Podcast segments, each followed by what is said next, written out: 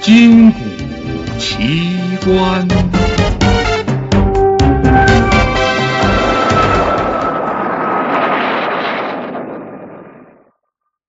空难奇迹。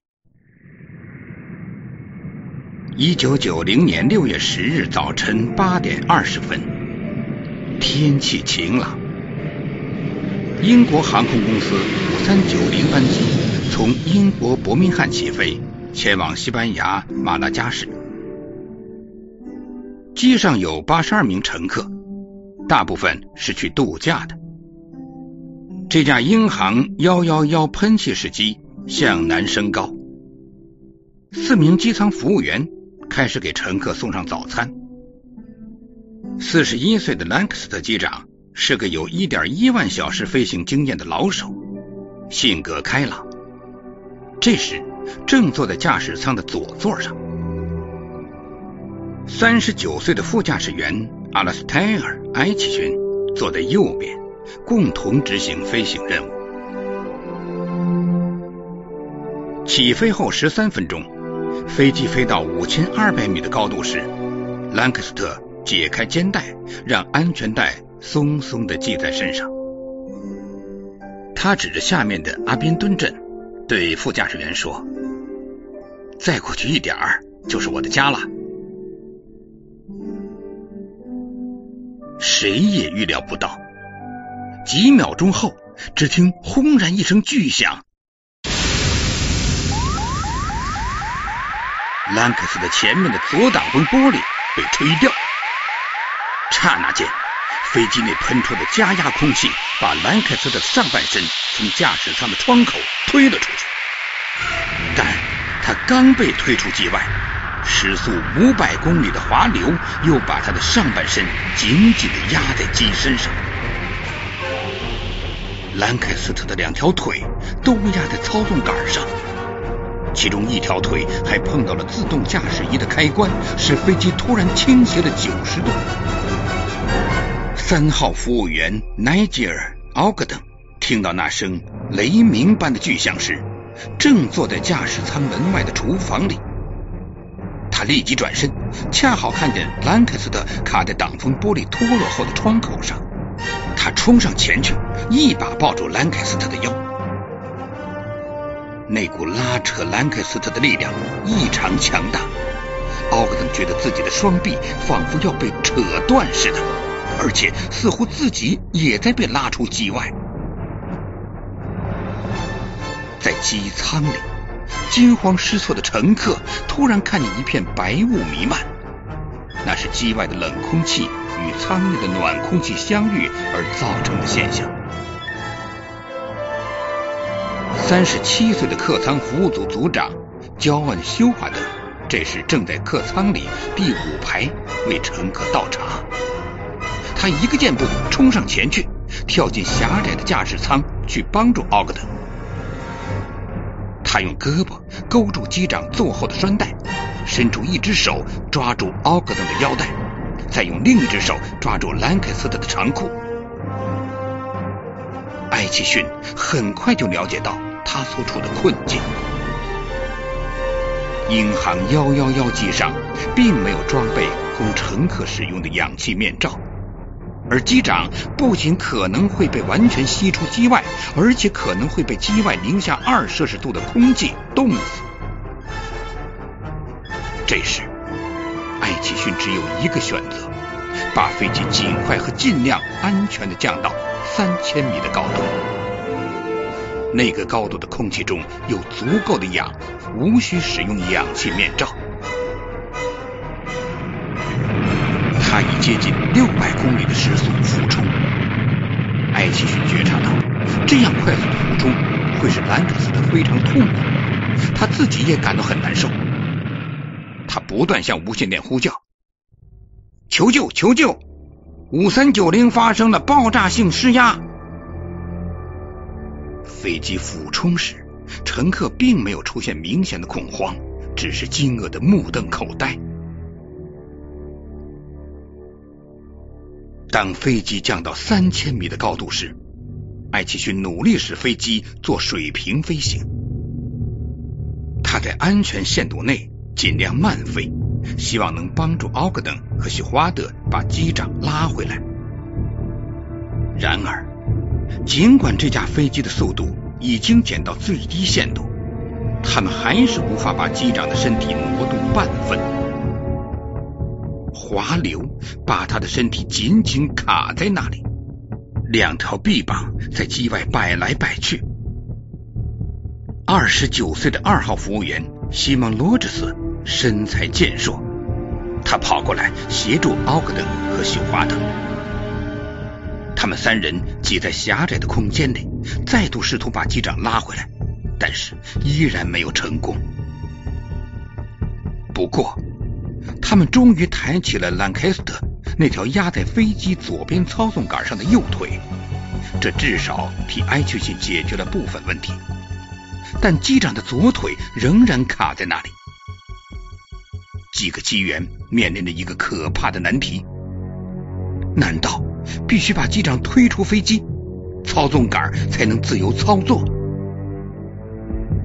艾奇逊摇了摇头：“你们抓住他，能支持多久就支持多久。”这时，奥格登已快要支撑不下去了。他的右臂因为在挡风玻璃框上磨得太久，有根神经已被扯断。他穿的是短袖衬衫，裸露的臂膀在寒风中已经冻僵了。他向身旁的人喊道：“我挺不住了！”休华德和罗杰斯牢牢抓住机长的两条腿，奥格登放开手，随即倒在一个座位上。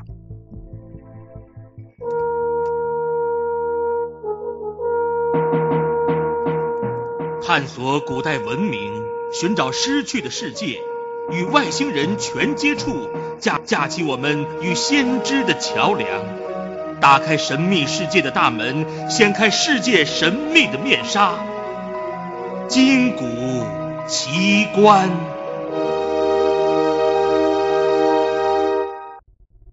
在驾驶舱内，罗哲斯伸手抓住兰克斯特的脚踝。把他的右脚从操纵杆上挪开，可是他随即大吃一惊，因为机长的身体又向外滑动了十五厘米。现在，机长的身体几乎是整个掉在机外了。自出事以来，罗哲斯第一次看到了机长的脸，他被吓呆了。原来。兰凯斯特满脸血污，已被撞黑的眼睛睁得很大，舌头伸了出来，在滑流中晃动。罗哲斯只想作呕，于是把头扭开。八点四十二分，发生失压后九分钟时，南安普顿机场守望组经理克里斯·朗德尔接获空中交通管制中心的通知。一架英航幺幺幺型客机显然出了失压问题，正在改道飞来南安普顿。朗德尔立刻宣布全面戒备，并召来了警察、救护车和消防队。埃奇逊马上就要独自驾驶这架飞机在一个他不熟悉的机场降落，因此只有片刻时间跟乘客讲话。但但是他的语调镇定。令人安心。诸位先生、女士，我是副驾驶员，请听从机舱服务人员的一切指示。许多乘客互相紧抱，彼此安慰。休华德在普林斯和奥克登的协助之下，开始指导乘客做好紧急降落的准备，向他们示范怎样保护自己。头部夹在两膝之间，臂膀护着头顶。他们要乘客把动作再做一遍。一个乘客不停的问：“我们要撞下去吗？是吗？”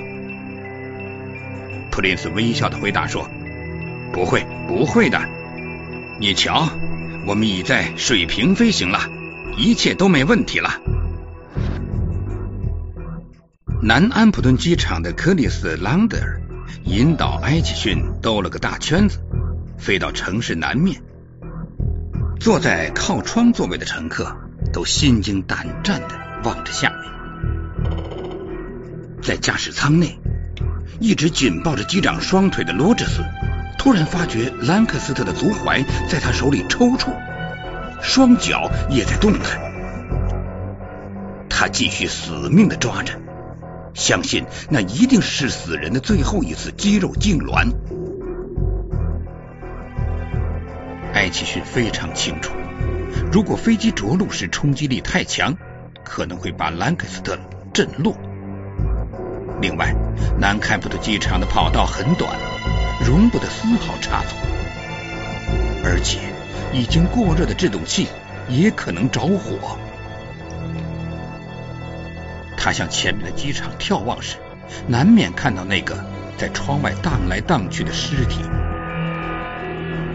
不要去想他，把精神集中在飞行上。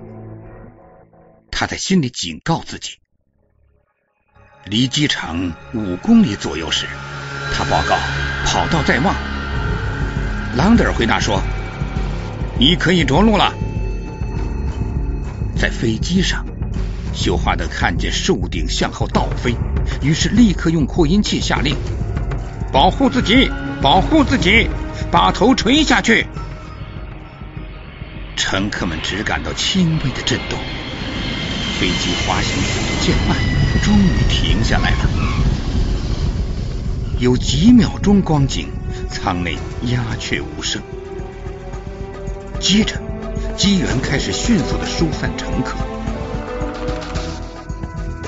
这时是八点五十五分，距五三九零班机离开伯明翰刚好三十五分钟。真是一次了不起的着陆啊！朗德尔用无线电话对埃奇逊说，他从耳机里听见那位副驾驶员在低声的饮气。飞机轮子停止转动时。消防员焦恩看见莱克斯特的头动了动，还抬了起来。他大吃一惊，赶忙爬上扶梯拖住机长。机上的人则合力把机长轻轻抬回了机内。焦恩听见他嘴里在咕哝：“我在什么地方？”几分钟之后。兰克斯特就已经在去医院的路上了。到达医院后，医生说他的情况非常良好。令人难以置信的是，除了冻伤右臂和手腕轻微骨折、大拇指折断和身上有大片擦伤之外，他就没有别的伤。五个月后，兰克斯特臂膀上受损的神经。在接受深切物理治疗之后，已经复原。他重返驾驶舱。他把这次飞行形容为一次奇迹般的飞行。他为他的副驾驶员阿拉斯泰尔·埃奇逊赢得了许多奖章，包括英航驾驶员协会颁发的杰出飞行技术金奖。该协会也给同机所有机员颁发了特别奖。蒂姆·兰克斯特能在航空史上一次罕见的灾难中幸存，他至今仍感惊异。我肯定是世上最幸运的人了，他说。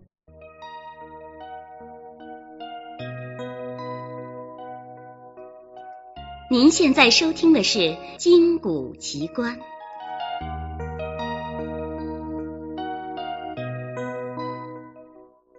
人狼遭遇战。一九六八年，我在黑龙江省驻军部队服役。十月的一天，排长派我和另外两名战士外出到小兴安岭执行任务。我们全副武装，骑上战马，带着军犬出发了。我们在密林里搜索前进。突然发现了两只狼，三只军犬正猛烈的攻击这两只狼，狼也不甘示弱，左咬右咬，极力反扑。估计三只军犬难以取胜，我们不能耽误军务，我们召回了军犬，向狼开了枪。只狼应声倒下，而另一只仅受了轻伤。只见这只狼忽然把身体变成前低后高的姿势，尾巴直立起来，嘴巴啃地，怪声怪调的嚎叫起来。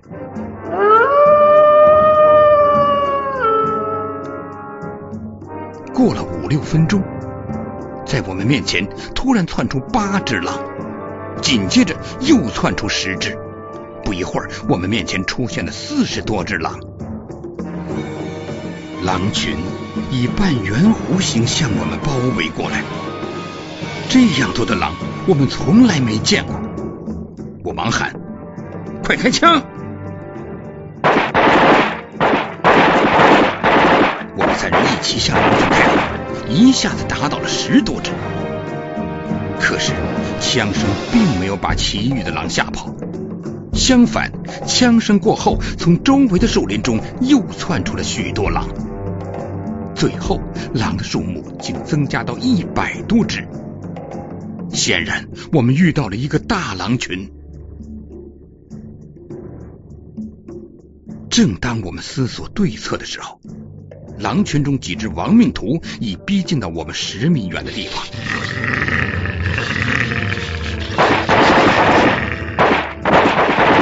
我们不得不再次开枪击倒他们。忽然，我想起出发前排长曾经说过，遇到紧急情况可以叫军犬回来报信儿。于是，我们决定叫军犬立即回营房报信儿。同时，又是又考虑到战马留在这里很危险，决定让战马与军犬一同回去。军犬和战马是受过训练的，听到我们的命令，立即向营房方向跑去。狼群中有十多只，立刻追了上去。我们开枪打倒了前面的几只，其余的狼返了回来，继续包围我们。军犬和战马趁机脱险了。人站在地上十分危险，我们便轮流掩护，往树上爬。我最后一个上树，当我爬到两米多高时，狼群已经逼到树下。两只狼竟把前爪搭在树干上，企图往上爬，但他们忘了自己天生不会爬树的。为了安全，树上的战士开枪击毙了这两只狼。狼在树下把我们团团围住，他们用凶狠的目光和大声嚎叫来威胁我们。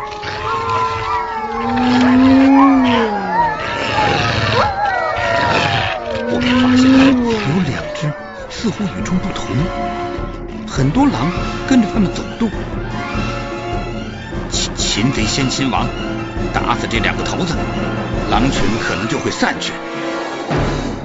我们瞄准了这两只狼，他们应声倒下，可是狼群依然如故，丝毫没有撤退的迹象。这两只狼白白丧了命。夜幕降临，森林里漆黑一片，看不到地面的狼，只有一双双闪着蓝光的眼睛在游动。十月的小兴安岭，天气已经很冷。尽管我们穿着棉衣棉裤，但仍然冻得发抖。冷风吹来，松涛声夹着狼嚎声，给人以恐怖的感觉。为了防止从树上跌落下去被狼吃掉，我们三人互相提醒着，不能睡觉，不能打盹儿。就这样。又冷又困的，在树上熬了一夜。天亮一看，令人吃惊的事又出现了：狼不但没有减少，反而更多了。粗略数一数，竟有二百多只，比昨天增加了一倍。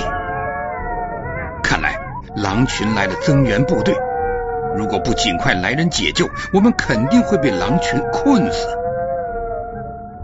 可是这里距离营房一百多公里，沿途荒无人烟，军犬带人赶来最快也要一天多，所以我们至少还要耐心等待一个白天。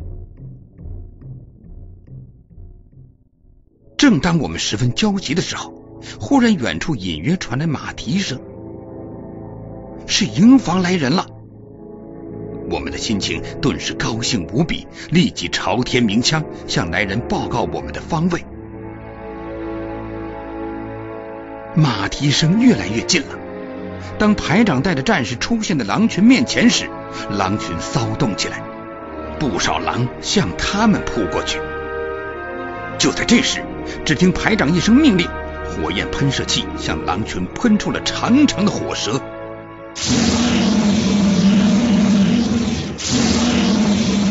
别看狼不怕枪，可遇到火就招架不住了，一个个被烧得嗷嗷直叫，带着满身的火和焦臭的气味，撒腿就跑。几分钟后，狼群跑得无影无踪。真是一物降一物，狼就怕火。我们从树上下来。还没来得及向排长报告和详细述说，就同大家一起投入灭火的战斗。这是火焰喷射器喷出的火引起的。灭火以后数一数地上的死狼，竟有三十多只。